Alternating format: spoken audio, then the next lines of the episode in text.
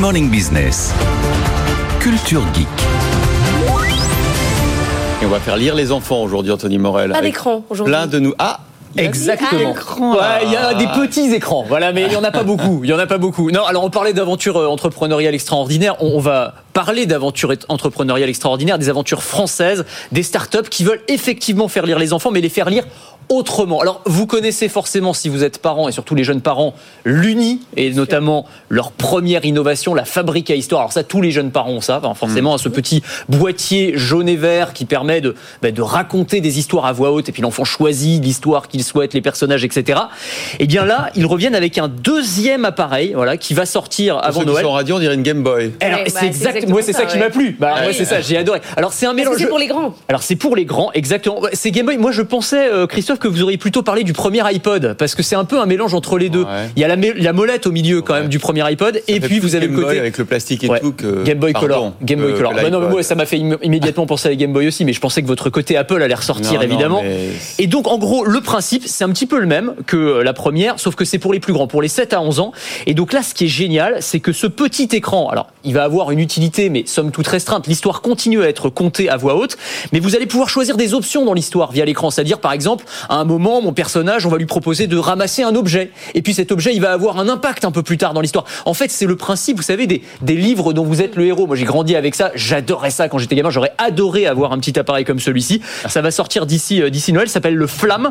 Et euh, je pense qu'on peut lui prédire un succès aussi grand que celui de la Fabrique à Histoire, qui s'est quand même vendu à un million et demi d'exemplaires dans le monde aujourd'hui, non euh, la moitié chez l'or. Non, oui, mais j'en ai plusieurs parce que je les- on les casse, moi, Ah chez ouais, moi. c'est- c'est vrai, c'est- c'est- ça se J'en casse. suis à la quatrième qui est d'ailleurs euh, cassée. Mais, Mais, interdit ou sur malin vos parce enfants que- peut-être. Oui, c'est des brutes. Mais ça, c'est pour les grands parce que ça faisait un peu bébé, celle d'avant. Exactement, voilà. Sinon, on lit un livre. Alors sinon, on lit un livre, mais on le lit autrement. Et ça, alors ça, vous le connaissez déjà parce qu'on en avait parlé dans la pépite il y a quelques mois. Ça s'appelle Bugali. Je sais pas si Ah vous oui. vous souvenez. Ah c'est une tablette de lecture augmentée. Donc tablette parce que ça a une forme de tablette, c'est rectangulaire, mais il n'y a pas d'écran là encore. Et en fait, vous posez un livre sur la tablette. Voilà. Et en fait, ce livre va prendre vie. Il est reconnu par la tablette. Et quand je l'ouvre à n'importe quelle page, voilà, je vais avoir une animation sonore. Là, c'est le train fantôme. hein, donc, on est vraiment dans l'ambiance train fantôme. Si je touche le texte avec le doigt, hop, le texte, hop, va être lu.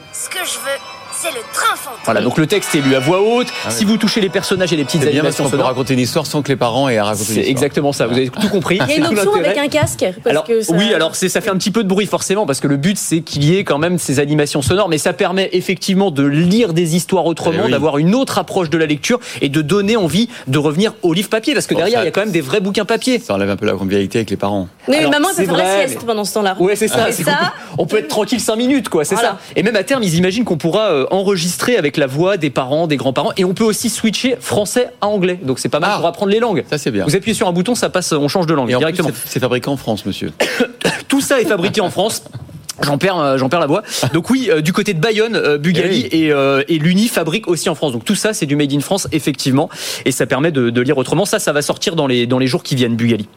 Il y a même des maisons d'édition qui sont lancées sur le principe des, livres augmentés pour enfants aussi. hein. Absolument. Euh, alors notamment Extra Page qui fait des petits bouquins. Alors là encore, hein, c'est des livres papier, donc on revient aux vrais livres papier, mais qui vont être connectés. Alors il y a un petit dispositif euh, plastique. En fait, on peut coller un smartphone ou une tablette, et le smartphone et la tablette vont donner des, euh, vont augmenter la lecture en, ajoutant des animations sonores, des petites vidéos. Donc là aussi, ça permet de, bah, faire revenir les enfants au bouquin, à la lecture, de les amadouer d'une certaine manière. J'allais dire de les tromper, de les piéger. C'est pas, c'est pas le but non plus, mais en tout cas de les faire revenir au livre. Et ça aussi, euh, c'est français. Donc voilà, énormément de startups qui s'intéressent à la lecture, euh, mais euh, nouvelle version.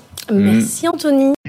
Et si vous aimez la tech et l'innovation, je vous propose de me retrouver dans Le meilleur reste à venir. C'est le podcast qui veut vous donner envie de vivre en 2050, à retrouver sur le site de BFM Business et sur toutes les plateformes.